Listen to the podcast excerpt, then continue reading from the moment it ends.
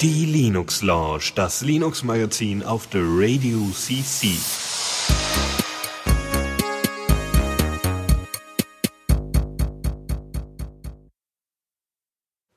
Ja, ein weiteres Mal sind wir hier versammelt zu zweit und äh, Genau, erstmal einen wunderschönen Montagabend hier, 19 Uhr, die Linux Lounge für euch am Start hier, live aus Oldenburg quasi. Ähm, aus dem schönen Zimmer hier. Draußen ist immer noch ein ganz klein bisschen Restsonne, um alle neidisch zu machen, die keine Sonne haben.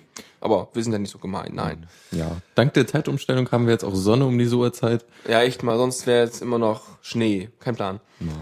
Ja, wir haben wieder einige Themen dabei. Einiges Linux-Zeugs und äh, auch anderes Zeugs, aber hauptsächlich das Übliche, ihr kennt das ja.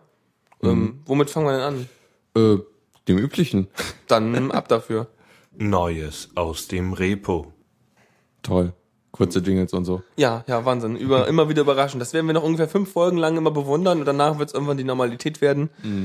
Ähm, Bevor ja, es dann wieder ändert. genau. Ähm, Genau. Wir hatten schon mal drüber gesprochen, so ein bisschen, aber da war es noch ein äh, Modul, was man dann extern äh, reinpackte, ne? Also ZFS jetzt. Ähm, ja, hatten wir, soweit ich weiß. Ähm, ZFS kennt man ja vielleicht irgendwie das Next Generation File System nicht unter Linux eigentlich, weil äh, ist äh, irgendwie eine unfreie Lizenz.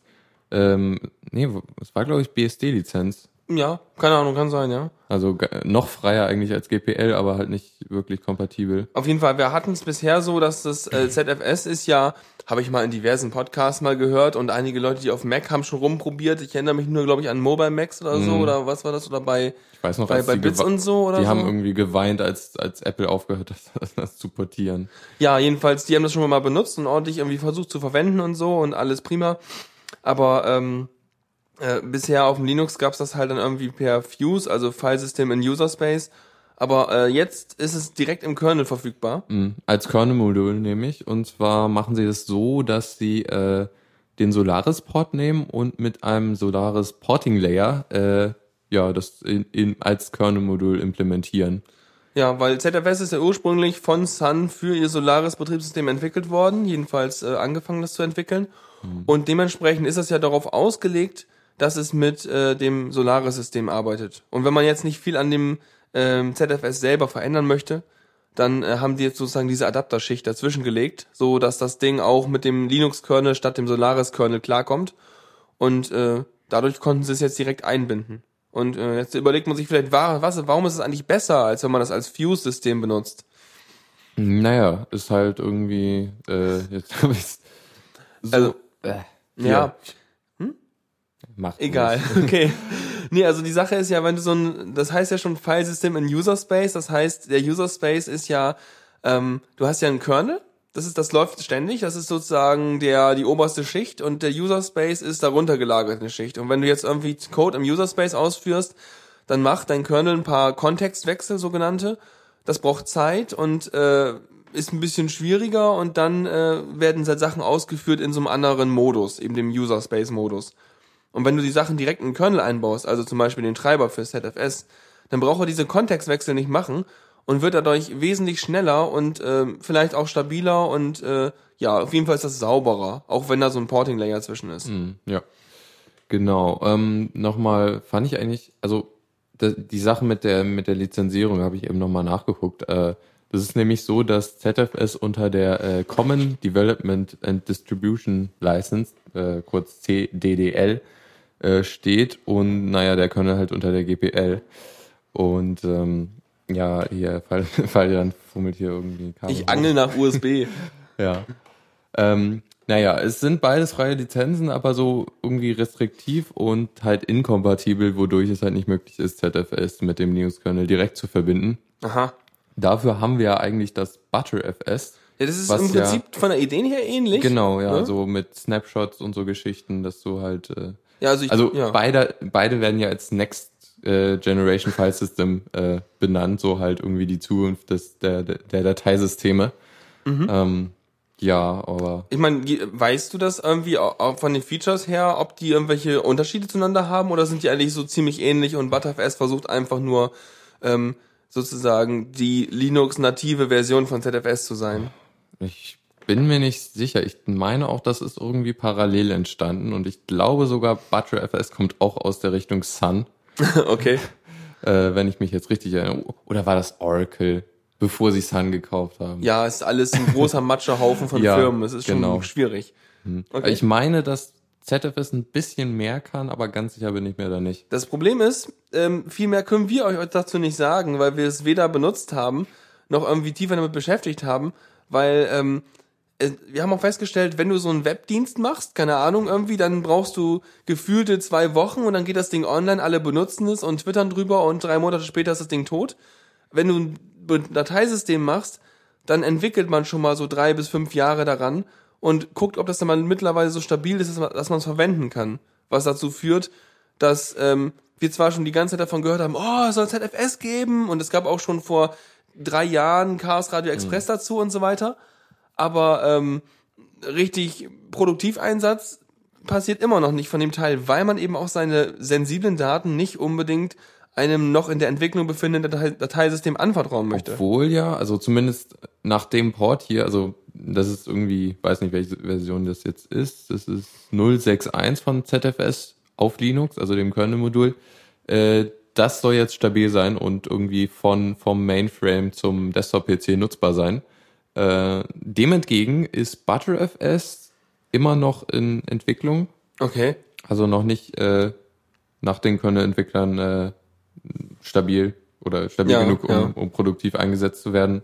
Irgendwie, es, es fehlt so, also sie haben inzwischen, glaube ich, ein äh, Tool, um äh, äh, Dateisysteme zu reparieren. Das funktioniert aber noch nicht ganz so gut. und äh, ja, das ist schon ein bisschen doof, wenn, wenn äh, FSCK kein ButterFS kann. Ja.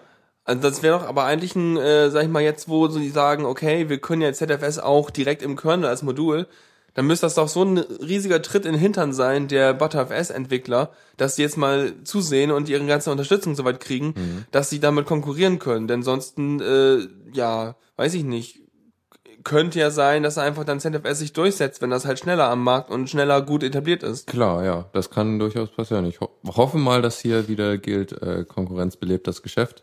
Ja. Das wird nachher nochmal vorkommen, glaube ich. Mhm.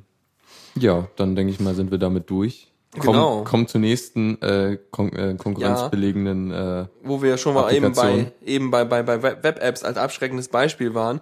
Um das anzuzeigen, braucht man natürlich einen Firefox. Und äh, ich habe noch gelächelt letztens. Also es kommt mir vor, als wäre es erst wenige äh, Dutzende Monate her, äh, dass wir irgendwie so mit Firefox äh, 5 oder so am Start waren. So. Also es ist nicht lange irgendwie. Und jetzt sind wir bei 20.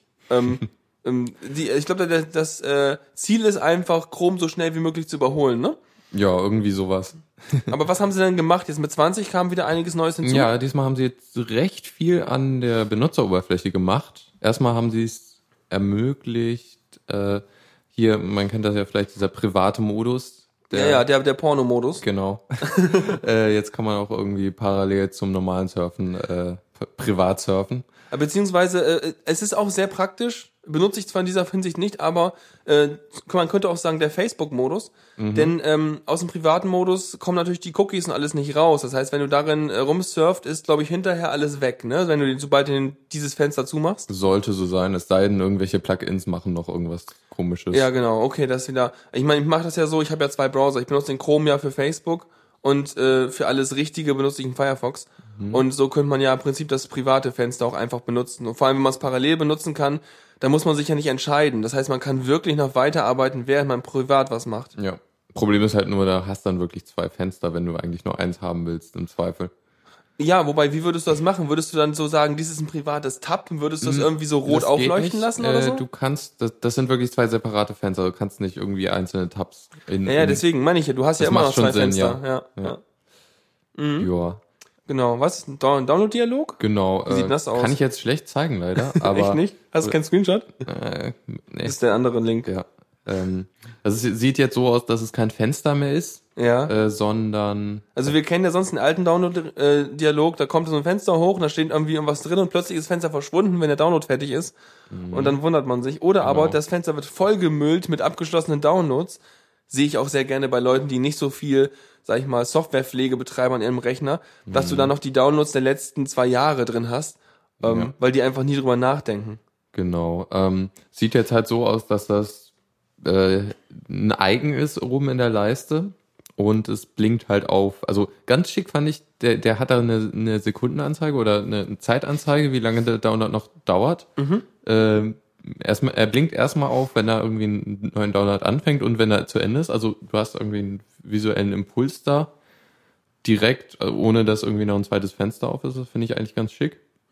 Und du hast so ein nettes Dropdown-Menü äh, für ähm, ja für, für für die letzten Downloads. Wobei ich ja sowieso Down Them All verwende für Genau. Downloads. Also von daher berührt mich das wirklich eigentlich gar nicht, dieses Download-Fenster. Mhm. Äh, vom Chat raus kommt jetzt gerade noch rein, dass äh, wir mittlerweile bei der Version 21.0 B1 sind, bei, von was Firefox angeht. Also die Beta. Ja, ja, also, aber Beta, na, wir sind ja hier auf der stabilen Seite des Internets, ja, also Mhm.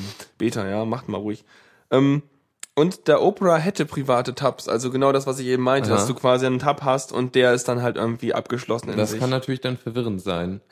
Ist ja, es, es kann halt gefährlich sein, wenn du irgendwie so Tabs durchwechselst und dann gar nicht merkst, dass du gerade im Privaten bist. Und weiß ich nicht. Da fand ich es ganz schick, wie der wie der Mobile Browser der macht es macht. Der macht nämlich äh, die der der ganze Browser ist dann schwarz. Also du hast einen ziemlich starken visuellen Impuls, dass Okay, du in krass. einem privaten Tab bist. Ja. Hm, schwarz. Könnte ja auch spannend aussehen. Mann, ich nehme immer den Privatmodus, weil der viel hübscher ist. Dachte ich mir auch. Sehr schön. Sehr cool, ja. Ja, ja, ja. Ah, siehst du mal, die privaten Tabs beim Opera sind durch spezielle Pfaff-Icons gekennzeichnet. Also, ja, also ich meinte ja schon, dass du den ganzen Tab irgendwie knallrot hinterlegst oder irgendwie so, dass du merkst, übrigens, ne, das hier ist der private Bereich, werden die schon machen. ja. So sieht das aus. Ah ja, und eigentlich ist das weiß und jetzt ist das schwarz. Ah ja, siehst du mal. Okay, ja, sieht gut aus. Oha, privater Modus, hat so eine, so eine schöne venezianische Maske da. Ich mag das Icon irgendwie sehr. Ja, das sieht schick, aus. Ja. Ja. sonst hatten sie Oh noch, ja, hier, ne? Noch mehr Zeug. Äh, genau. Äh, erstmal, äh, das zum Beispiel Flash-Plugin kann jetzt äh, separat vom Browser beendet werden. Das mache ich auch ständig. Das, das funktioniert bei mir schon. Da steht dann immer, Ihr Flash-Plugin ist abgestürzt. Dann beende ich das separat vom Browser quasi. ja, genau so. Und irgendwie. Nur dann gewollt, okay. Mhm. Ähm, mich würde ja mal freuen, also das merke ich immer wieder, wenn ich Chrome benutze im Vergleich zum Firefox. Wenn im Firefox ein Skript hängt, dann hängt das ganze Ding. Ja. Wenn im Chrome ein Skript hängt, dann funktionieren alle anderen Tabs noch. Und ich, mich würde freuen, wenn sie irgendwann mal den Firefox so weit kriegen, dass sie das auch äh, ja so unabhängig entkoppelt voneinander kriegen. Das ist auch der Plan und teilweise ist das, glaube ich, schon implementiert, aber halt noch nicht so gut, wie der Chrome das macht. Mhm. Naja, hoffen wir mal, dass sie es hinkriegen.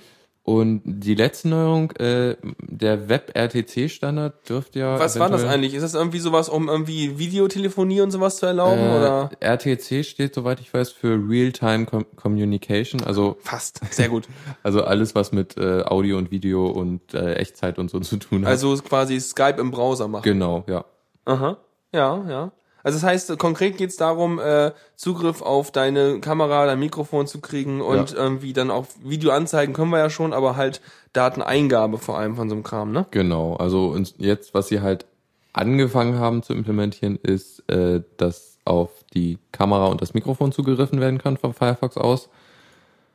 Äh, ja, also da ist noch nicht so viel. Also das Web-RTC ist ja noch nicht mal wirklich standardisiert, soweit ich weiß. Okay. Also es ist ein Proposal für, bei der W3C, aber Ja. Ja, also, weißt du, wie du, das Internet ist ja, da ist ja ein halbes Jahr ist ja quasi schon lang. Und wenn da, wenn da irgendwas ein Proposal ist, da denken die Leute schon, ne, reicht, ist okay, Proposal, da sind wir uns alle einig, wir setzen das schon mal um. Wenn ihr das genehmigt, ist uns doch egal, wir machen das schon mal, weil sonst dauert das uns viel zu lange hier. Die W3C hat ja auch aufgehört, irgendwie HTML-Versionsnummern zu geben.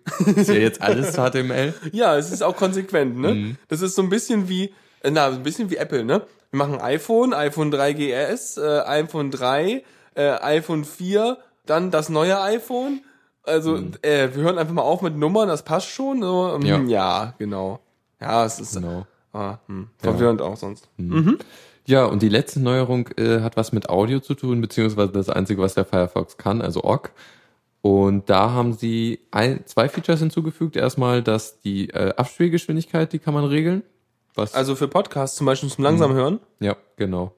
Oder, also das Tolle ist, ist es noch nicht in der GUI implementiert. also, Wie? Das heißt, du kannst es nur per JavaScript setzen, oder? ja. Okay, dann musst du also einen Player haben, der dafür einen Knopf bereitstellt.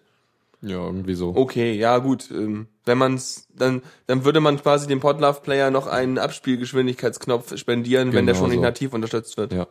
Und was sie noch gemacht haben, äh, man kann OGG-Dateien also hintereinander abspielen. So flüssig, also ohne Unter Unterbrechung. Okay, äh, faden die auch oder einfach nur so ein spielt, das andere spielt ab? Äh, Das wäre lustig.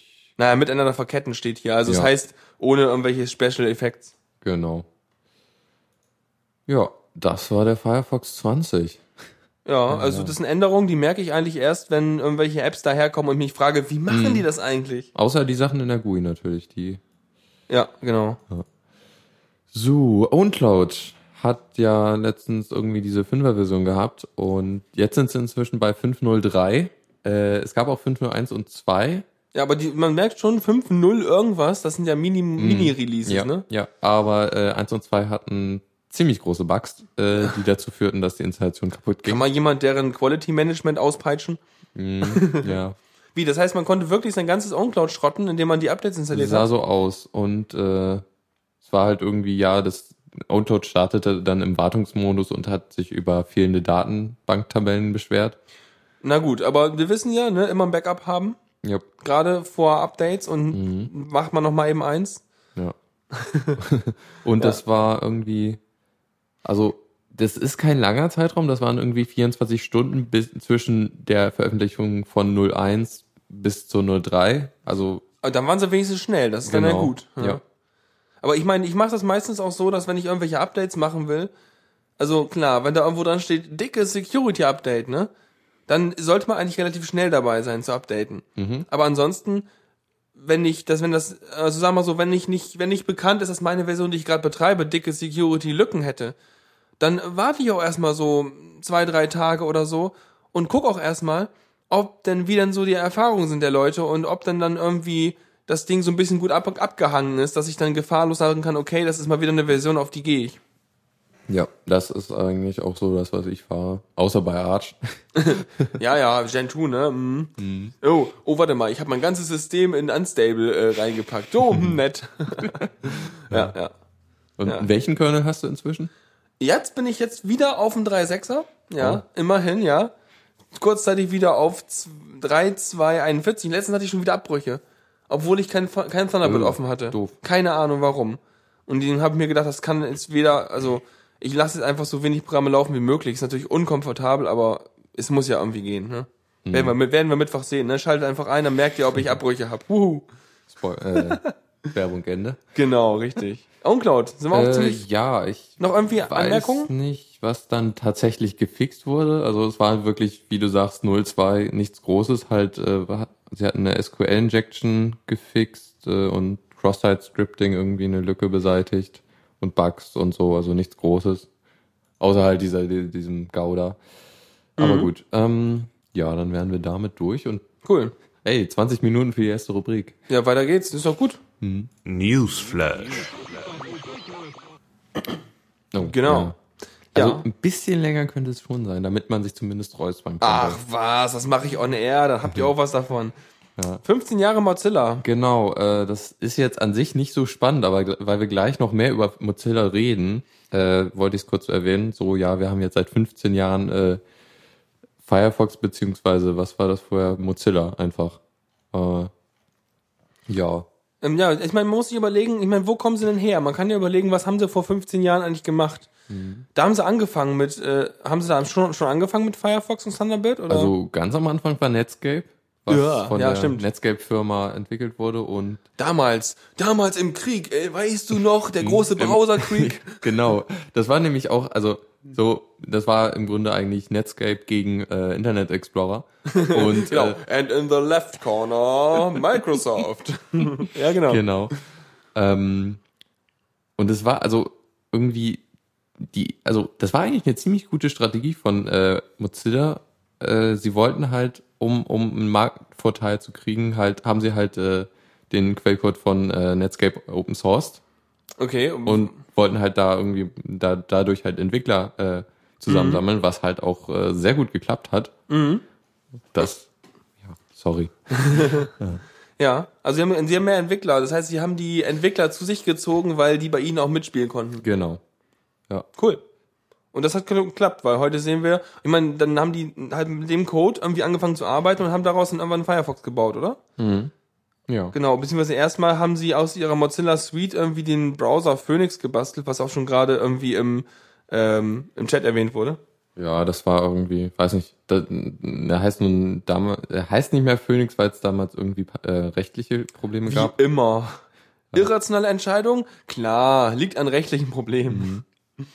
Ja, äh, ich wollte jetzt eigentlich auch nicht zu sehr in die Geschichte eingehen. Äh, fand ich noch interessant, äh, das hatte ich irgendwo gelesen, das Ziel von Firefox war ja irgendwie äh, nicht unbedingt irgendwie dominant zu sein, sondern äh, Diversität in den Browsermarkt zu bringen und damit die, äh, die Entwicklung voranzukurbeln. Ja. Ähm, Davon sind sie ja immer noch nicht abgewichen. Ja, eigentlich. genau. Man Also- muss ja überlegen, ich meine, sie sind immer noch nicht, noch nicht zu WebKit migriert. Von daher bringen sie immer noch Diversität rein. ja, da, dazu kommen wir gleich noch. Ja, ja, genau. Äh, ja. Ähm, ah, genau, das wollte ich, das fand ich ganz nett, nämlich hier, es gibt ja wirklich ein Tier, was Firefox heißt, Aha. was ein Panda ist. Ist ja eigentlich genau, ist auch eigentlich so ein, so ein, so ein, so ein äh, roter Panda irgendwie, ne? Irgendwie, die total süß aussehen. Ja, voll flauschig. ja, genau. Jetzt braucht man so einen Jingle zum Einspielen, ne? Aus dem einen Film da. It's so fluffy. Ja, auf jeden Fall, ja. Ähm, ja, und heute sind sie bei Version Nummer 20. So kann man die Geschichte vielleicht abschließen. Genau. und Thunderbird ist eingestampft. Also nicht, nicht verlängert. Ach ja. Ja, nee, also auf jeden Fall ähm, haben ganz schön lange durchgehalten. Und ich denke mal, es liegt vor allem natürlich an der großen Entwickler-Community, die sich drumherum geschart hat und auch weitergemacht hat.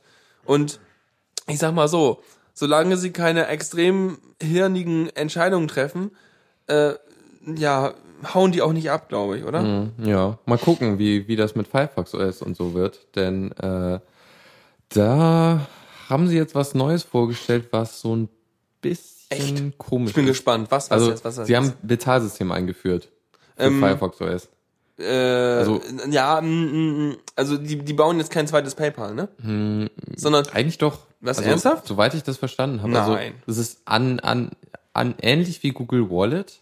Ich dachte eher, dass die sowas machen, dass die eine Art standardisierte äh, Schnittstelle machen wollen, um halt eben solche Bezahlvorgänge zu Ja, vermitteln genau, oder so. genau. Und Aber nicht selber als Bezahlanbieter auftreten. Das stimmt schon, ja. Ja, das ist nämlich ein Unterschied, ne? Mhm. Ob du selber quasi eine Art Bank bist oder ob du, sag ich mal, ein Protokoll implementierst, das äh, vorhandene oder äh, zukünftige äh, Payment-Anbieter benutzen können, um halt eben mit der Webseite zu kommunizieren. Ja. Äh, Okay, weißt du da Details, wie was die da vorhaben? Ähm, also ist halt, ja genau, ist eigentlich genauso eine API, wie du meintest. Ähm, technische Details, ja, ich weiß nicht, ob das so spannend ist. Das ist ganz witzig. Sie, sie, der Preis ist in Price Points angegeben. Was, was ist ein Price Point? Ähm, Weil ich meine, ähm, man will ja auch wissen, zum Beispiel, wie implementiere ich das? Ich meine, wenn ich jetzt einen Webshop mache und sagen kann, okay, ich benutze jetzt diese API zum Implementieren, geht das vielleicht einfach. Es wäre lustig. Ja, also es ist, glaube ich, nicht so viel. Du brauchst halt wie ein Token zum Identifizieren als äh, ähm, als äh, Geschäft quasi. Okay, ah, okay, ich sehe schon. Also es geht in die Richtung, dass du normalerweise würdest du zum Beispiel bei, äh, wenn du PayPal einbindest, würdest du irgendwie ein JavaScript von PayPal mit einbinden und dann würde das Ding die meinetwegen einen Pay-Knopf generieren, der die entsprechenden Infos drin hat. Ähm, in diesem Fall würdest du sozusagen einfach generisch äh, den JavaScript-Code bei dir machen, mit dem hier bezahlbar und Zeug. Und jetzt frage ich mich halt, wo kommt denn die Info her, ähm, wohin es dann geht, also womit du, ah, das ist alles kompliziert, da müsste man sich, glaube ich, noch mehr einlesen, um zu wissen, was die eigentlich wirklich wollen. Ja, also ja, die technischen Details sind jetzt auch nicht so spannend, glaube ich. Naja, also wenn man, äh, weißt du, wenn man gerade überlegt, so zum Beispiel das ganze Online-Gaming-Geschäft, so dieses ganze Browser-Game mit Pay Payment-Optionen und so, das ist genau der Sektor, in dem man so viel, äh, so viel Micropayment braucht und so. Ja. Und wenn die da jetzt eine gute Schnittstelle haben, ich meine, du hast ja immer, also im Prinzip vermitteln die ja mm, Beziehungen. Du hast nämlich eine Beziehung von dich als Kunden zu dem Payment-Anbieter, der ja als äh, Gegenstelle auftritt, mit dem du quasi äh, Geld verwaltest und der Payment-Anbieter wiederum schiebt ja Geld zu deinem, ähm, ja, zu deinem, äh, deiner Firma, die dir jetzt irgendwie ein Spiel anbietet oder so. Das heißt, diese Verbindung muss irgendwie hergestellt werden. Und ähm, normalerweise ist das so, du als Webseite bindest irgendwie Code vom Payment-Anbieter ein Und dann kommunizieren die und machen das klar und der Payment-Anbieter schickt dir dann meinetwegen irgendwie hinterher einen Token rüber und sagt übrigens, hier ist der Ver- Verifizierungstokens dafür, dass ich Geld eingesammelt habe und diese Bestellung abgeschlossen ist. Und äh, ich denke mal, vielleicht diese Schnittstelle, dass irgendwie sagt, okay, ähm, ja, wie wird jetzt bezahlt, dass sie da rein wollen, aber ja. Also es hört sich schon sehr danach an, dass es ein freier Standard ist und sie wirklich nur vermitteln wollen. Also äh, zum Beispiel, also das ist halt primär für, für Firefox OS gedacht. Mhm. Ähm, und zwar in dem, dass du halt in deren Marketplace bezahlen kannst. Ähm, und sie bieten halt, Gibt's dann Add-ons zum Kaufen oder was? Marketplace. naja, Apps, Apps auf dem Handy. Ach so, es geht um Firefox OS. Genau. Oh, ich bin die ganze Zeit auf dem falschen Dampfer. Mann. Egal, ja gut, egal, das installiere ich mir sowieso nicht. Also von daher, Das hey. ist halt auch das, was, was ich so problematisch sehe. Sie haben halt nicht wirklich, es scheint jedenfalls so, dass es nicht geplant ist, das halt auch im Browser zu machen. Nee, ich hatte die ganze Zeit gedacht, die wollen jetzt irgendwie im Browser was machen, damit du halt mal irgendwie vernünftig bezahlen kannst. Ja, die ganze Zeit auf dem Fall. Also vergesst einfach die, letzten, die letzten acht Minuten Desire von mir, das ist kein Ja. Problem. Oh Mann, oh Mann, oh Mann. Na gut. Okay. Okay, Firefox OS ist, glaube ich, ich glaube, Firefox OS, da würde ich gerne mehr, mehr zu erzählen, wenn es da ist und man mal ein Device damit hat und man mal arbeiten kann damit. Ja. Weil sonst ist das jetzt gerade so abstrakt, weil es absolut noch eine Marktdurchdringung von gar nicht hat. Von daher ist es eigentlich noch echt nicht relevant. Weil, so. Ja, aber das ganze Payment-System, was du ja gesagt hast, stimmt eigentlich. Also ich, Komisch, ne? Aber also es ist eine schöne Idee, aber dann dann verstehe ich nicht, warum sie es nicht im Browser machen. Ja, ja, eigentlich, ja, eigentlich schon. Eigentlich will man das im Browser. Weil du dann halt irgendwie, dann musst du dich nicht Hm. drum kümmern, jetzt nimmst du PayPal oder so, sondern äh, Ja, lass mich mal überlegen. Das wäre dann so ein bisschen wie, als würdest du, als würde dein, dein Browser wissen, wie du bezahlen kannst, weil dann dein Browser kommuniziert ja mit der Webseite, ne? Der zeigt dir ja an, der ist ja dein Client. genau. Das heißt, dein Browser weiß, wie du bezahlen möchtest und du klickst irgendwo auf Webseite auf, ich will bezahlen und dein Browser sagt, ah, da will auf der Webseite bezahlt werden. Ja, ich, ich regel das mal, ne? Und dann, macht er das. Genau, dann kommt, kommt zum Beispiel irgendwie direkt das Über, Überweisungs, äh, die Webseite und dann kannst du da. Ja, irgendwie so. Oder dein Browser meinetwegen bedient dann irgendwie äh, PayPal oder irgendwas und macht das dann irgendwie. Ich kann mir jetzt diverse äh, Leute vorstellen, inklusive mir selber, die die Hände vor über den Kopf zusammenschlagen und meinen so, Gott, mein Browser, wenn dann Add-on herkommt und die Sicherheit knackt und den Kram ausliest, oh mein Gott. Du willst ja auch die, die äh, Bezahldaten auch nicht äh, gespeichert haben. Nö, meistens nicht, richtig. Es gibt Leute, die tippen ihre ganzen TAN-Listen in ihre Cache-Verwaltung ein, aber da kriege ich auch Ausschlag. Also, ja. Wenn, dann würde, würde, ich- wenn ich das machen würde, dann würde ich die TAN-Liste fotografieren, in KeyPass speichern Oh, und doppelt verschlüsseln oder Ja, so. ja. Da ist alles ein bisschen, ich mach die einfach, ich lass die im Papier. Da kann nichts passieren. Ja. Erstmal. Außer jemand klaut mir mein Papier. Aber dann ist es eh futsch. Also ja, wie gesagt, Firefox eigentlich, OS. ja, Ja. genau. Und vielleicht machen sie das noch von Browser, mal sehen. Also Ja, würde Sinn machen. ja, bin mal gespannt, was daraus wird. Also, ja, bezahlen ist ja immer noch ein Problem. Ich meine, gerade so Sachen wie diese ganzen Bezahldienstleister haben ja teilweise irgendwie 20% Provision, die sie für so einen Zahlvorgang kriegen. Oder 13% oder so, was echt hart ist. Ja. Also- das, das geht gar nicht für Micropayments. Nee, und ich meine, Flatter allein, dann mal, wenn du da bei Flatter irgendwie was machst, dann hast du deine 10% an, ähm, Insgesamt. insgesamt. Und wenn du als Plattform was anbietest, dann hast du, glaube ich, 5% dieser, also dann wird, geht von diesen 10%, die da irgendwie äh, weggehen. Und wenn jemand über deine Plattform das macht, dann gehen 5% an dich und 5% an Flatter und äh, keine Ahnung. Also auf jeden Fall sind die schon relativ niedrig. Aber das ist ja auch kein reines Payment-System, sondern mehr so ein äh, Danke-Knopf mit ein paar Cent dahinter. Genau, ja.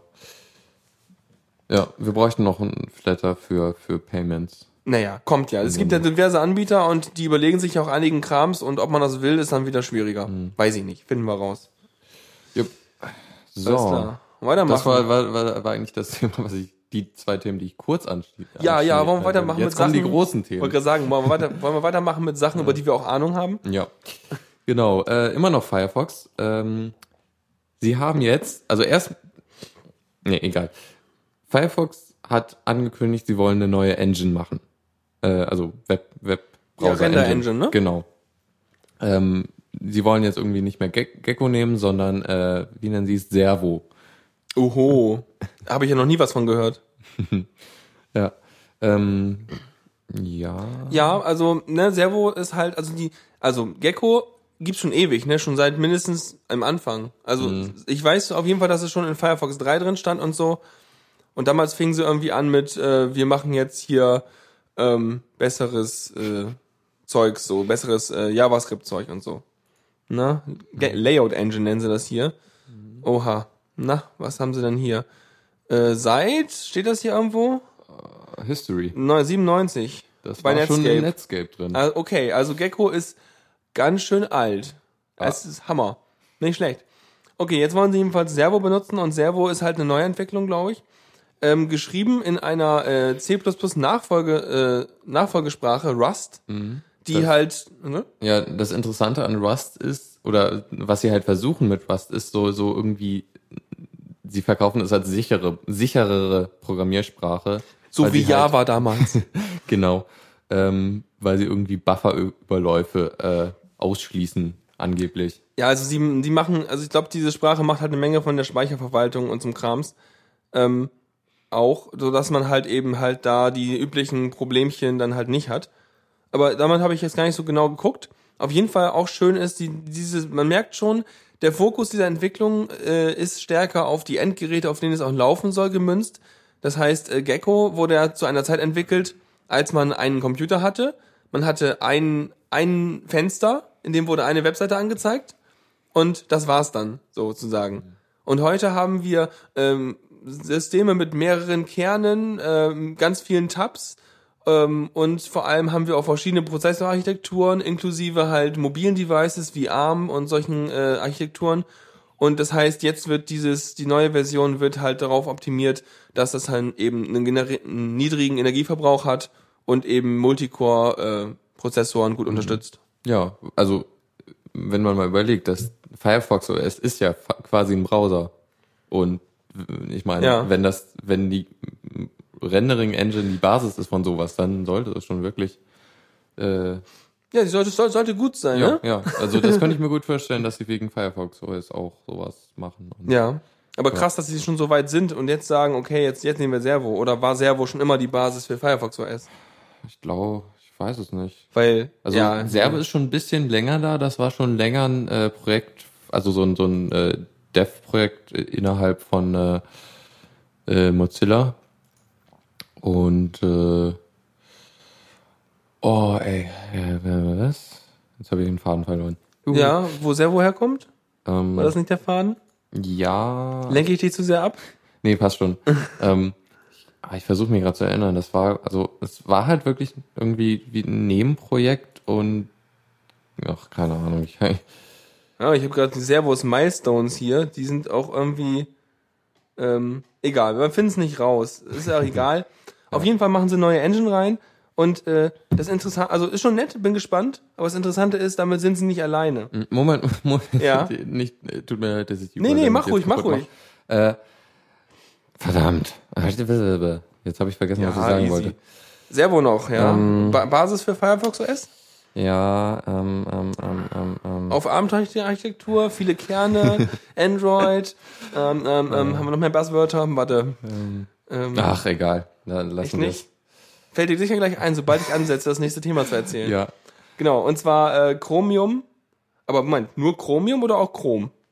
Ich habe keine Ahnung, so stand's im Heise-Artikel. Deshalb, Äh, wir sind ja wieder voll recherchiert hier. Also Google sagt in einem Blogpost. Gut. Gehen wir mal zu Google. Re Rendering Engine for Chromium. Ja, ja. Ja, Also, sieht so aus. Ist ja irgendwie doch codeähnlich. Deshalb, Ich, ich dachte, Chromium wäre quasi nur so ein Fork von Chrome. das ist halt die Open Source Variante. Ich vermute mal, dass die da so ein paar Sachen nicht mit Ja, reintun. ja, oder beziehungsweise vielleicht entwickeln die Chrome als äh, Bleeding Edge Ding und Chromium äh, macht dann community-mäßig hinterher. Oder so? Ähm, Oder hast dir gerade was eingefallen? Das ist, ja, das ist von, von vorhin. Das ist mir das Ja, sag ich doch. Erzähl mal. Äh, genau. Eigentlich, vor, also irgendwann hat Mozilla mal angekündigt, sie wollen auf WebKit umsteigen. Ja, ist Also- ja krass. So wie Oprah auch. Genau. Aber da- dazu kommen wir noch. ja. Und ja, jetzt sind sie irgendwie erstmal bei Gecko geblieben und machen jetzt ihr eigenes Ding. Ja. Ähm, was ja auch nicht schlecht ist, so, so ähm, Konkurrenz und so. Also das irgendwie das Buzzword ist, diese Sendung. Ja, Konkurrenz belebt das Geschäft. Unser geballtes Wissen aus dem Chat meint gerade natürlich, dass äh, Chromium die Grundlage für Chrom ist. Ah, Das heißt, an Chromium wird rumgefummelt und dann wird das irgendwie zu Chrom. ja. Ähm, ist ja auch okay. So, und äh, das Spannende ist halt jetzt, äh, die bauen jetzt auch eine eigene Render-Engine und zwar Blink, nennen sie das. Ich wette mit dir, das ist eine Doctor Who-Referenz. Okay, erklär mal. Ähm, es gibt in einer, die Folge heißt Don't Blink. Ja, also und- nicht, nicht, nicht blinzeln. Ja. Und äh, es, da, da gibt's halt so, so, so Weeping Angels oder weinende Engel auf Deutsch. Das ist, sind halt so Wesen, die, äh, wenn du sie ansiehst, äh, sind sie nur Stein. Also Okay. ist nichts. Sie können sich nicht bewegen und so. Aber wenn, Wenn du blink, blitzelst, wenn, wenn sie, wenn niemand sie ansieht, dann können sie sich bewegen. Das heißt, wenn du, wenn du dich umdrehst, rennen sie weg oder irgendwas. Nee, nee, dann, dann teleportieren sie sich in die Vergangenheit und gewinnen dadurch Energie oder irgendwie sowas Erinnert mich so ein komisches. bisschen an diese Viecher aus Minecraft, die, äh, die, die, Die Enderman. die Enderman, die haben Ja. ja auch irgendwie so eine komische Mechanik. Genau. Aha. Also, ja, also ich könnte, könnte mir vorstellen, dass es eine Referenz ist. Nette Sache. Ja, auf jeden Fall haben, wollen sie Blink bauen, ähm, weil eigentlich äh, ist sozusagen, also mh, das Chromium hat ja ganz viel WebKit benutzt früher. Das Problem an WebKit ist aber jetzt mittlerweile, ähm, das Konzept, was sie bei Chromium fahren wollen, mh, weicht schon stark ab ein bisschen. stark ab ein bisschen. Ähm, und äh, dadurch müssen sie halt so viel umbauen, dass sie sich jetzt denken, nee, wir machen jetzt da ein eigenes Ding. Das ist aber auch wiederum nur ein Fork von WebKit. Ähm, Ja. den sie jetzt dann halt in ihre Richtung äh, verändern. Also scheinbar haben die dann irgendwie mit den WebKit-Entwicklern mit allen zusammen geredet und dann kam raus, dass es so zwei Strömungen gibt wahrscheinlich. Einmal die ursprüngliche WebKit-Strömung und einmal das, was Google und äh, die Chromium-Jungs wollen. Und dann haben sie sich gesagt, na gut, dann machen wir einen Fork, dann äh, könnt ihr euren Weg gehen und wir unseren. Und ähm, das heißt, erstmal wird diese Version noch sehr WebKit-kompatibel sein, damit sie halt auch ihre ganze Schnittstelle, wie sie halt diese Render-Engine benutzen, nicht umstellen müssen. Beziehungsweise kann man ja immer wieder Code von einem Projekt ins andere schieben. Das ist ja, Ja. noch ähnlich. Also, Genau, das ist ja auch immer schön, dass du halt auch so, äh, wenn du halt so Open Source Ged- Gedöns hast, dann kannst du halt auch immer zusammenarbeiten und Sachen austauschen und äh, so ein Krams. Das ist ja auch immer Ja. total super. Ja. Also nach ihnen, was, was war das Ding, was sie, was Hm? Problem, be- ah ja, genau. Die äh, Multiprozess-Architektur war irgendwie das, was Probleme bereitet hat. Mhm. Und irgendwie WebKit äh, hatte was anderes benutzt als Chrome. Und irgendwie deshalb konnten sie 4,5 Millionen Zeilen Code äh, wegschmeißen. Werden sie wegschmeißen können. Oh, okay. Also es ist noch nicht fertig, Ja. aber sie glauben, dass sie halt entsprechend ihr Ding ein bisschen geschickter bauen können, sodass sie nicht drum arbeiten müssen, sondern direkt das so machen können, wie sie es ja machen wollen. ja. Mhm. Schon beeindruckend. Genau, auch noch eine andere Sache, nette Sache, was sie halt machen wollen wirklich in der Browser Engine ist halt, dass sie ihre die ganze die ganze Webseitenstruktur, also das das DOM, das kennt man ja, das manipuliert man ja im JavaScript immer, wo man irgendwelche Elemente hinzufügt und Krams, wollen halt noch mehr von dem ganzen Browser-Gedöns in JavaScript reinwerfen und weniger sozusagen im Browser verwalten und äh, dadurch halt noch schneller sein in dem Zugriff von dem JavaScript, was quasi von der Webseite ausge ausgeführt wird, zu dem zu, zu der Webseite eigentlich. Also die Schnittstelle quasi mehr Richtung in, ins JavaScript rein transportieren. Auch nett. Ja. Mhm. Ist auch schick. Ja, und der Chat hatte auch schon angemerkt, äh, Oprah will, will auch äh, Blink Ja, ich finde das so lustig. Letztes Mal haben wir doch noch irgendwie erzählt, so Oprah macht jetzt will jetzt Web- WebKit benutzen. Mhm, ja. Und dann haben wir ja. damals war es halt der Mobile-Browser. Ich weiß gar nicht. Oh, äh, wollten Ja. sie da auch den, den Hauptbrowser nehmen? Keine, Keine Ahnung, auf jeden Fall habe ich mir nur gedacht, so, ah, Oprah macht jetzt, äh, wirft ihre eigene Web, ihre eigene Engine weg und macht jetzt irgendwie WebKit. Und jetzt denken sie sich, nö, nee, machen wir doch lieber Blink. Also, ähm, ähm, also auf jeden Fall will Oprah daran mitar mitarbeiten. Das heißt, äh, ja, sie wollen da mal, das heißt, wenn sie jetzt Richtung WebKit gehen, haben sie nicht so viel verloren, weil sie ja schon, das ja auch eine ähnliche Schnittstelle Ja, ist. Also von genau. daher ist nicht ganz so unverständlich. Ich finde es so lustig, wie sich dann immer so quasi gefühlt täglich die Strategie ändert. Ach nee, doch nicht, wollen wir doch nicht nehmen. Genau. Heute Hü, morgen Hot und so. Ja, mhm. ja Gut. glaub schon. Das, äh, ja, es, es gibt neue Engines. Das äh, wird Auch spannend. lustig. Ah ja, aber noch nicht, aber sie sind in der Mache. Und ich finde es immer spannend. Wir haben ja so viel rumgeheult, dass die Diversität gar nicht mehr da wäre, wenn alle irgendwie auf WebKit gehen würden. Aber stattdessen bauen wir jetzt einfach mal neue Engines. Das finde ich eigentlich Ja. ganz schön. Weil, bin ja gespannt, was da rauskommt. Konkurrenz belebt das Geschäft. Ja. So sieht's aus. Mhm. Ähm, was ist das denn? Office? Äh, was? Office? Das da? Hast du das reingeschrieben? Nein, habe ich nicht. Aha. äh, äh, ein a, a wild a wild Linux Launch Topic appears. It seems dangerous. Was passiert hier? Äh, es sieht aus. Wie ein Okay, jemand hat Microsoft Office geklont und das äh.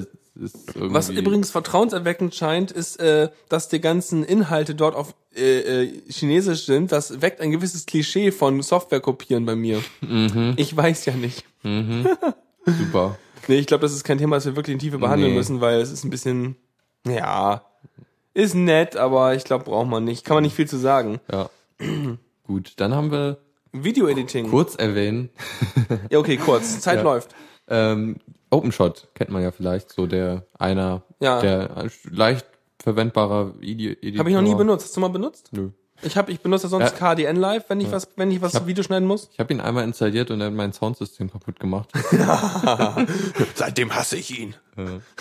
genau. Ja, dafür gibt's eine Linux-Version und da wollen sie, wollten sie auch eine Windows- und eine Mac-Version von haben und deswegen haben sie eine Crowdfunding-Kampagne bei Kickstarter gemacht, die auch erfolgreich abgeschlossen wurde.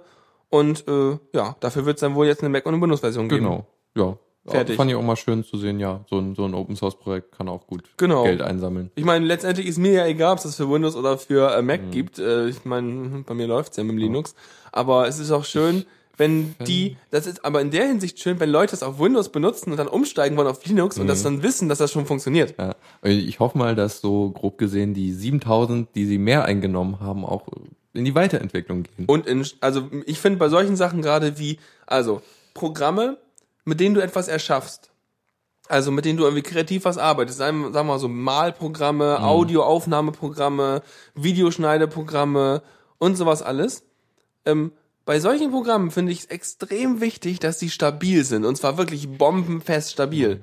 Und ich hoffe, dass sie das Geld da reinstecken, dass äh, das Ding Ja. absolut stabil wird, weil nichts ist frustrierender, oder naja, einige Sachen schon, aber nicht so viel ist frustrierender, wenn du gerade irgendwie dabei bist, das zu editieren und dann raucht dir der Kram ab und vielleicht so schlimm, dass deine automatischen Backups nicht mehr gelesen werden können oder so. Ja, Audacity raucht mir leider auch fast jede Woche ab. Das ist nicht schön. Ich hatte letztens Audacity hat einfach aufgehört aufzunehmen. Ja. Das war aber- eklig. Es hat mir zwar weiterhin noch immer so die letzte halbe Sekunde Waveform angezeigt während der Aufnahme, aber danach war es äh, die äh, Zero-Linie danach. komisch. Total krass. Ja. Ich will eh mal irgendwie hier Ardour benutzen, aber muss man sich halt wieder ein, einarbeiten. Ja, ist ein bisschen schwieriger, Ardour als äh, Softwareaufnahme-Dingsy. Dafür geht's ganz gut mit Jack. Ja. Was ich noch interessant war, ich so manche Kickstarter-Projekte haben ja irgendwie inter interessante ähm, äh, Geschenke oder wie nennt man das? Äh, ähm, diese, diese, diese Dinger, die man dafür kriegt, wenn man Geld Mhm, bezahlt. Genau. Für 10.000 hätte man sich ein Feature wünschen können.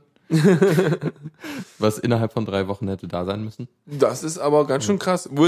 Aber in Klammern, within reason. Ja.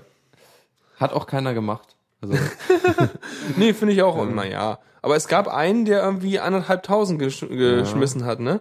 Also als Company. ja, so als Sponsor dann. Okay, dann kriegt Logo man. dahin. Ja, ist auch nett. Kann man machen. Na gut. Jo, Ja, so- sollte ja nur kurz sein. genau. Wir erinnern uns. Ja, genau. So, was haben wir jetzt? Äh, wieder mal kurz. Äh, Ubuntu-Varianten, die jetzt äh, am Ende ihres Lebens sind. Ähm, es gibt jetzt irgendwie drei, die bis zum 9. Mai auslaufen. Also Ubuntu hat ja irgendwie immer ihre Support-Zyklen. Und äh, da gibt's halt jetzt äh, Ubuntu 8.04, 10.04 und 11.10 äh, werden jetzt äh, keine Sicherheitsupdates mehr kriegen.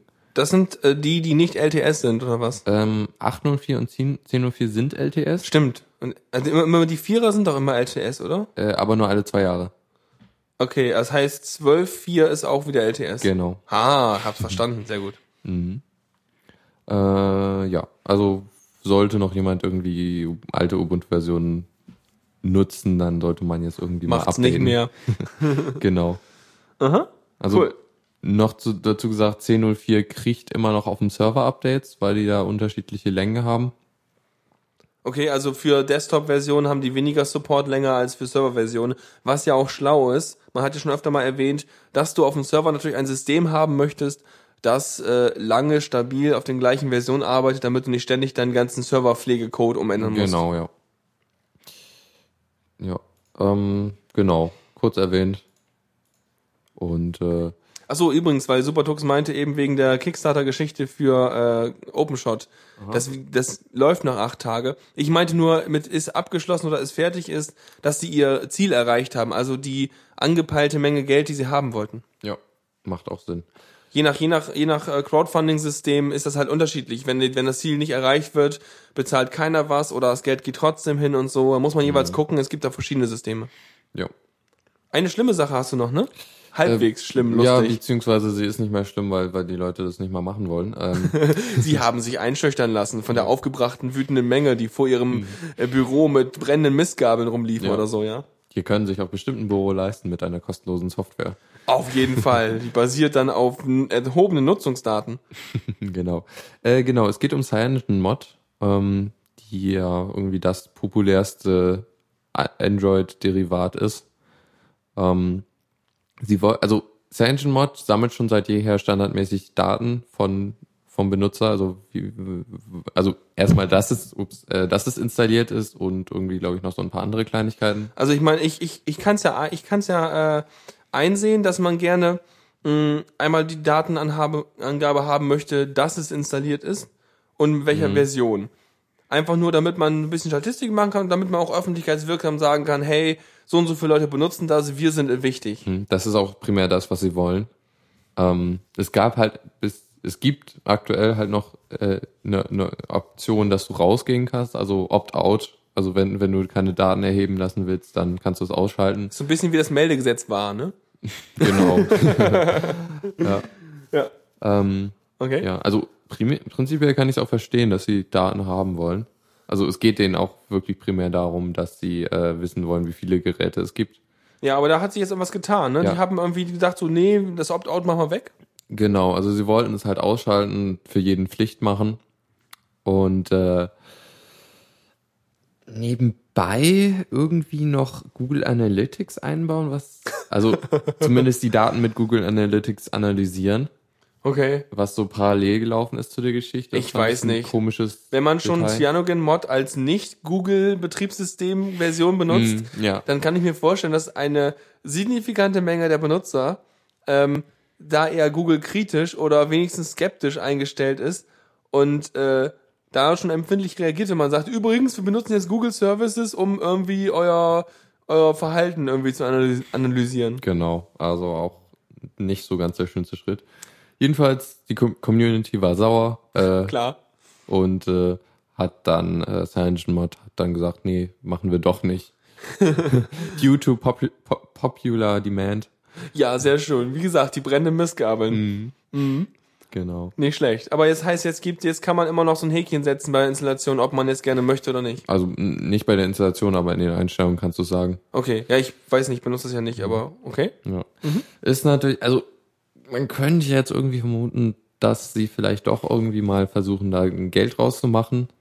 Also Aus dem Cyanogen-Mod. möglicherweise ja. Hast du dann irgendwie, du kannst ja auf dem Bootbildschirm Werbung schalten. Ja. Aber wie oft bootest du dein Smartphone schon? Das, Ja. Aber auf, dem- auf dem Lockscreen Werbung, das kann ich mir gut, hatten wir letztens bei Insero darüber gesprochen, bei Facebook Home vorstellen. Mhm. aber ist ein anderes Thema, haben wir hier nicht. äh, Ich weiß nicht, wie man da Geld rausmacht. Daten kannst du Aber spenden verkaufen. kannst du an Cyanogen Mod, Ja, das oder? stimmt, ja. Da, Oh. da waren sie auch öfters mal erfolgreich, als sie irgendwie ihre Server neu machen mussten. Ja, das, das ist doch gut, finde ich. Mhm. also ich fänd's jetzt auch nicht Also- schlecht, wenn irgendwie ein Spendenbutton beim Download wäre. Ich weiß gar Ja, nicht, ob ich fände jetzt ja, also karmatechnisch ist äh, freiwilliges Geld geben für sowas Tolles auch echt eine gute Sache, finde Mhm. ich. Und ähm, also ich meine, ich weiß jetzt nicht, wie das Softwarelizenzmäßig ist. Ich glaube, Geld verlangen für Android dürfen sie gar nicht. Nee, dürfen wegen, sie nicht, ja. genau. Das heißt, sie können gar nicht sagen, übrigens kostet zwei Euro unser CyanogenMod. Aber ich finde, sagen, würde sagen, so ein Flatter-Button und so ein Spenden-Button wären kein Problem. Das können sie ruhig machen. Und da kann ja jeder selber sehen. Und ich meine, wenn man gute Erfahrungen mit dem System macht, dann ist das doch eine coole Sache. Ja, auf jeden Fall. Und es ist ja auch echt, echt äh, verbreitet. Ich habe jetzt keine genauen Zahlen, aber es ist schon ziemlich weit. Ja, ich weiß schon, wenn, ich meine, mein, ähm, äh, ich weiß gar nicht, ob das unterstützt wird mittlerweile, aber mein Nexus S bekommt ja keine Updates mehr. Mhm. Ja, also obwohl das, ich sag mal, relativ, also eigentlich habe ich es immer für relativ aktuell gehalten, das Handy. Aber ich steck da irgendwie auf 412 fest. Ja. Ähm, Und äh, wenn das irgendwie jetzt noch äh, wirklich anfängt, hoffnungslos veraltet zu sein, werde ich irgendwann auch mal hingehen und vielleicht Cyanogen Mod drauf tun. Aktuell würde es dir, glaube ich, auch gar nichts bringen, weil Cyanogen Mod noch nicht auf 4.2 ist. Genau, Ähm, also von daher- 4.0 oder 4.1. Also von daher ist es für mich schon eine Alternative, gerade für Handys, die man noch, äh, die sozusagen offiziell aus dem Update-Plan rausfallen, weil, ähm, ja, ja. ist auch ein bisschen Bei mir, also beim Nexus One geht's leider nicht mehr, was ich irgendwie schade finde. Also theoretisch ginge es, aber nicht offiziell von Cyanogen Mod, weil äh, zu wenig interner Speicher. Okay. Also ich weiß, ich habe irgendwie einen halben Gigabyte internen Speicher, quasi nichts ist, wenn man da wirklich Apps installieren will. Naja, Okay, ja, ich weiß nicht. Also ähm, gerade meinten sie im Chat, warum sollte man das nicht verkaufen dürfen, wenn das irgendwie Apache-Lizenz ist oder sowas? Ähm, weiß ich nicht. War es nur so, so eine Intention, ähm, dass das ja sonst auch immer so kostenlos irgendwie rumzutüdeln ist, ob es da nicht irgendwie Gründe für gibt? Aber ja, weiß nicht. Aber wenn das sowieso so, ich meine, du kannst ja auch einfach dann eine Kopie irgendwo machen. Aber du könntest natürlich auf der offiziellen Webseite könntest du sagen, ich verkaufe das hier für zwei Euro oder so. Wenn dann jemand Lust hat, irgendwie noch äh, weil das Ding ja unter dieser Lizenz ist, einen Mirror davon zu machen, wo es nichts kostet, kann er es ja gerne machen. Aber ich glaube, das hat Ja. langfristig nicht so viel Nee. Erfolg. da finde ich den Spendenbutton schon sinnvoll und es gibt, also so offen ist jetzt keiner da auf der Webseite. Aber die haben einen Flatter-Button, das ist schön. Mal flattern. ähm, ja, mal gucken, was draus wird. Aber ei- eigentlich, ich meine, hey, es ist, die machen so, so eigentlich was ziemlich Gutes. Gerade für die alten Geräte. Von daher, warum, warum sollen sie jetzt nicht auch mit damit Geld verdienen, solange es jetzt nicht irgendwie ein Interessenkonflikt Ja. wird? Ja. Ja gut, wollen wir weitermachen? Jupp. Zockerecke. Ja, äh, Zockerecke, ich spiele ja wieder nicht, ne? Das Nee. heißt, du darfst dich jetzt voll aber, austoben. aber hast du das mit LucasArts mitgekriegt? Ja, die sind irgendwie weg, ne? Ja, schade eigentlich. Ja. Wobei ich irgendwie nicht mehr viele Erinnerungen habe, was, was in letzter Zeit noch von Lukas Arzt gekommen wäre. Das stimmt, ja. Das äh, ist auf jeden Fall wahr. Ähm, ich weiß auch nicht, echt nicht, nee. Was ist denn das letzte Spiel, was LucasArts rausgebracht hat? Äh, naja, jedenfalls, äh, Disney waren, glaube ich, die letzten, die die, die äh, Besitz, besessen haben und äh, haben das dann irgendwie vor einer Weile geschlossen. Und was Raven Software gemacht hat, die halt ähm, die haben für äh, halt für LucasArts mal Spiele entwickelt und zwar zwei Star Wars Spiele, die deren Namen irgendwie so komplex sind, ähm, dass ähm, das irgendwie, weiß nicht, was war das? Äh, Star Wars Jedi Knight Jedi Academy. Äh, vielleicht, ich habe da äh, ähm, Hannibal hat mal ein Let's Play davon gemacht Okay. und irgendwie jedes Mal so, ja, willkommen zurück zu Star Wars äh, Jedi Knight Jedi Academy. okay. Dieser unglaublich lange Name, der irgendwie. Äh, schlimm. ja. Und was noch, äh, das zweite Spiel war äh, Sternchen, was ich vorher gesagt habe, äh, minus äh, Jedi Academy plus Jedi Outcast. Ähm, ja, also so zwei Star Wars Spiele, die irgendwie schon von 2002 beziehungsweise 2003 sind. Ja. Nicht so ganz neu, aber irgendwie doch nett gemacht. Ähm, ja, und die haben jetzt den Source Code freigegeben. Das habe ich, glaube ich, gar nicht. Es gemacht. ist cool. Ja, Ja. das ist immer schön. Mhm. Und äh, Ich, ich habe gerade eben gesehen, ähm, wir haben doch kein offenes Ende. oh, Nach uns äh, will Machtdose senden. ach so, okay. Aber ich glaube, da das ja dann, glaube ich, keine Live-Geschichte ist, wird er wohl uns ein paar Minuten des Überziehens zugestehen. das ansonsten soll er in den Chat reinschreien, wenn wir uns jetzt äh, vorbildlich verhalten sollen. Aber ansonsten, äh, ja. Ja. Spiele. Okay, ein bisschen schneller. äh, nur kurz noch gesagt zu dem hier, äh, es gibt noch keinen Linux-Port, aber die Engine ist auf Linux portiert, heißt also, es sollte nicht so schwer sein. Äh, Okay. Das, Das- heißt, man braucht im Prinzip nur noch die Spiellogik, die, Ab die Abfolgen, die Inhalte nachmodellieren. Aber Ja. so, dass das prinzipiell so mit den ganzen Eingabe- und Ausgabesystemen zusammenarbeitet, das haben wir schon. ja. Gut, dann hatten wir noch. Wir können äh, uns übrigens, also uns wurde vom Meister zugestanden, dass wir uns auch in Ruhe jetzt zu Ende machen können. Okay. Dann hole ich noch mal aus. Ja, schön. Ähm, das ist jetzt, das nächste ist ein kurzer Hinweis auf einen Vortrag von Valve, die mal äh, auf der Games Developer Conference darüber geredet haben, wie sie Steam auf Linux portiert haben, beziehungsweise die Ach, Source cool. Engine. Das ist auch wichtig. Das ist auch sicherlich ein guter Ansatzpunkt für alle anderen Spieleentwickler, die Sachen Ja. übertragen wollen, ne? Leider nur, äh, also, ah nee, es geht primär um die Source Engine. Äh, leider nur die Folien aber ich hoffe mal stark, dass der Vortrag dazu auch noch kommt. Äh, Ja, denke ich doch. also ich meine, das ist Folien- auf, auf der Games Developer Conference, oder? genau. Ja. Ja. Mhm. Oh, aber Also wäre es irgendwie der Kongress gewesen, hätten die Videos ja schon lange im Internet. oh ja. Äh, aber also die Folien haben genug Details, aber ist natürlich irgendwie. Ja, also ich meine, ich denke denk mal, wenn man da, also ich, ich schätze mal Valve so ein, wenn man da Fragen zu hat und es die Sache nicht als Aufnahme gibt, so, dann kann man sicherlich da auch nochmal Kontakt herstellen, wenn man jetzt eine Spielefirma ist, die das gerne äh, äh, komm, äh, übertragen möchte. Also ich denke, da sind die relativ offen und äh, vermutlich relativ hilfbereit. Ja, kann ich mir auch denken. Ja, also wer sich interessiert, kann sich zumindest schon mal die Folien äh, anschauen. Es sieht auf jeden Fall sehr spannend aus und vielleicht kennt man ja diesen einen Vortrag über Portal 2, wo sie halt äh, erzählt haben, warum, wie sie Portal 2 gemacht haben und so. Okay, ich kenne ihn nicht, aber Den ähm, kann ich kannst du nachher nochmal verlinken? verlinken. Ja, mach Ähm. mal nachher mal. Schreib mal, wie hinterher verlinken war. Genau. So, Ja, cool. genau. Also immer gut, also solche, gerade solche Sachen. Also ich finde es immer sehr schön, wenn auch äh, große kommerzielle Firmen, ähm, sag ich mal, ihre Erkenntnisse, wie sie irgendwie es geschafft haben, irgendwas mit Linux zu machen, dokumentieren, damit auch alle was davon haben.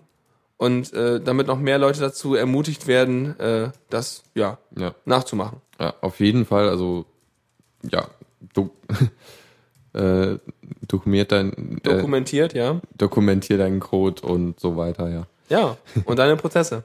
Okay. Gut. Äh. Kommando der Woche.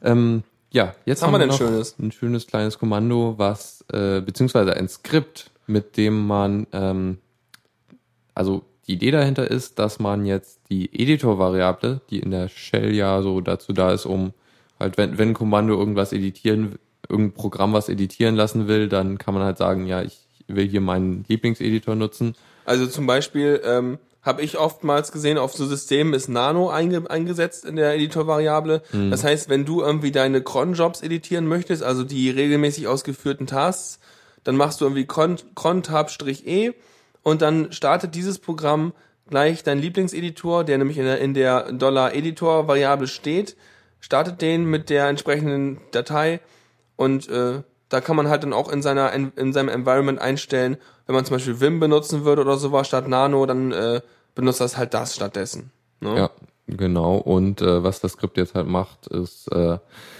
es guckt sich an, welche äh, Dateiendung die Datei ist, die man editieren will und startet je nachdem halt einen anderen Editor. Praktisch. Das Mhm. ist fast so ein bisschen wie wenn man irgendwie äh, Doppelklick macht bei irgendwelchen Dateimanagern und er dann entsprechend das passende Programm auswählt, um irgendwie zu das zu öffnen. Ne? Genau, beziehungsweise kann man halt dann auch sagen, welches man haben will. Also Beispiel ist hier angegeben, zum Beispiel, dass man einen speziellen Editor startet, der äh, zum Beispiel Markdown-Dateien edi- editiert. Oder man könnte auch einen speziellen starten, der irgendwie, wenn du zum Beispiel Source-Code-Dateien hast, dass du es gleich mit einem Editor startest, der auch irgendwie die Konfiguration drin hat, dass du die Sachen kompilieren kannst und Ja, so. genau sowas. Ja, das ist cool und praktisch Mhm. und einfach. Und auf die Idee muss man erstmal kommen, äh, sozusagen, also wie man es macht, ist halt, man äh, setzt als Editor-Variable diesen Skript. Das heißt, der Skript wird ausgeführt und dieser Skript guckt dann halt nach und führt dann wiederum den Editor aus, den man haben möchte. Mhm. Und auf die Idee muss man aber erstmal kommen, das so da einzubauen, um das irgendwie, äh, ja, so zu customizen. Ja. War auf jeden Fall ein sehr schöner Trick, den man vielleicht auch woanders verwenden kann. ja, nicht nur für Editoren. So. Tipps und Tricks. Genau, warte. Bisschen Wasser. Ja, und zwar ähm, habe ich äh, vor einer einiger Zeit jetzt angefangen, mal mehr zu fotografieren und so. Und äh, normalerweise, darüber hatten wir auch schon ein paar Mal gesprochen, glaube ich, benutze ich zum Verwalten der Fotos äh, Shotwell. Da haben wir schon irgendwie letztens mal eine neue Version gehabt und sowas. Und ähm, das geht auch relativ gut, wenn dann deine Kamera irgendwie JPEG-Bilder ausspuckt und das crasht nur ab und zu. Das wären wir wieder bei dem äh, Standpunkt irgendwie stabile Software.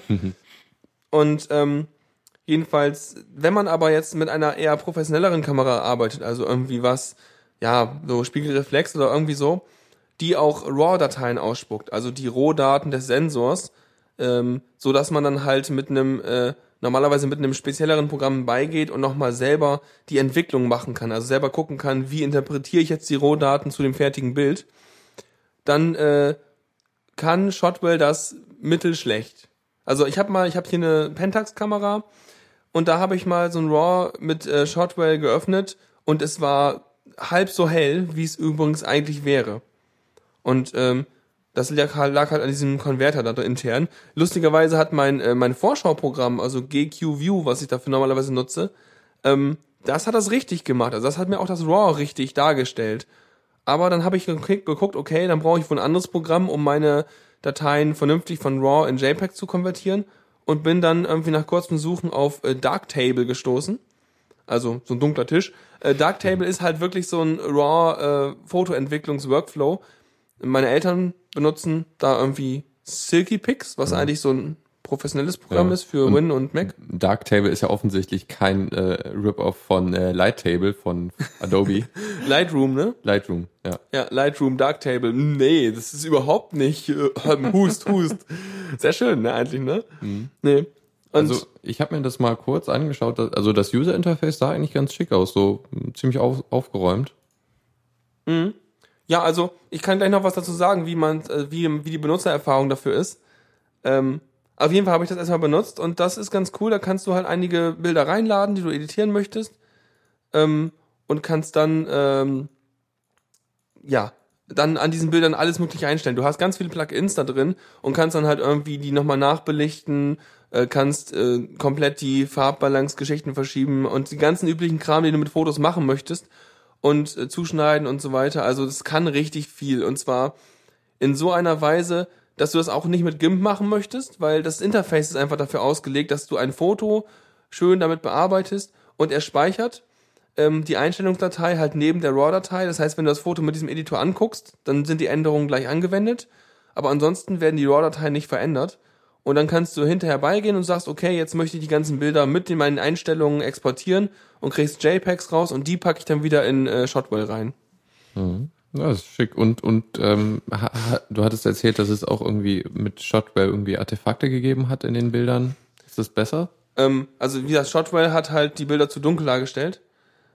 Ähm, und dieses Ding halt macht's richtig, ne? Also das heißt, die Bilder werden auch so da angezeigt, wie sie auch eigentlich sein sollten. Also er interpretiert das RAW richtig. Er hat den richtigen einen guten Konverter drin. Ähm, eine Sache, also beziehungsweise mehrere Probleme mit diesem Programm. Prinzipiell eine super Sache, tolles Programm. Es ist auch auf meinem, also es benutzt nur einen Prozessorkern, was ich ein bisschen schade finde, weil es teilweise recht rechenintensiv ist, solche RAWs umzuwandeln. Ähm, ja. Der andere Sache ist, mit meinem äh, Theme kommt's nicht klar. Ich habe ja ein GTK-Theme, was Uh. dunkle, äh, dunkle Kontextmenüs verwendet. Und es benutzt scheinbar auch eine Farbe aus diesen Kontextmenüs, um seine Schrift zu, äh, den Hintergrund für seine Schrift zu machen. Und wenn du schwarze Schrift auf dunklem Hintergrund hast, dann kannst du die Hälfte der ganzen Menüs von diesem Programm nicht lesen. Oh, nee. Es ist immer schade, wenn die es halt so ein bisschen vergurken in ihrem Interface-Design. Dann habe ich es öfter gehabt, dass ähm, das Programm hängen bleibt. Also ich, ich, ich, ich baue, also wenn eine Datei erstmal geladen ist und ich darin rumfummel, dann ist alles gut. Aber wenn ich eine Datei anklicken will und gerade daran editieren möchte, dann kommt teilweise die Datei nicht, wird nicht geladen. Dann muss ich das äh, muss ich Darktable beenden und zwar mit Kill, also wirklich, ich glaube sogar mit Kill 9 Oh, teilweise. ouch. Also das ist, das ist verhakt sich arg blöd. Und ähm, ja, aber wenn es mal geht, dann kann man damit gut arbeiten.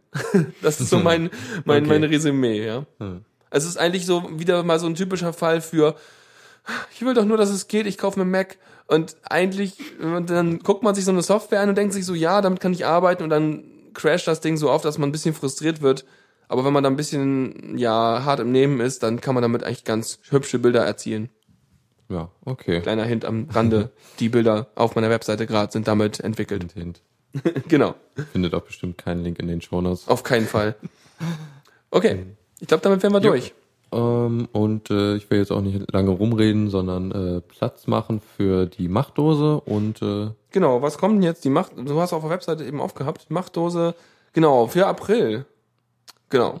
ja, gut. Sehr gut. Viel Spaß damit. Ja, auch von mir und äh, bis nächste Woche. Tschüss. Ciao. Vielen Dank fürs Zuhören. Die Shownotes findet ihr auf theradio.cc zusammen mit dem Mitschnitt und dem RSS-Feed der Sendung. Solltet ihr Ideen oder Themen für uns haben, dann schreibt uns einfach an kommentar at theradio.cc. Wir freuen uns immer über konstruktive Kritik zur Sendung. Bis in einer Woche.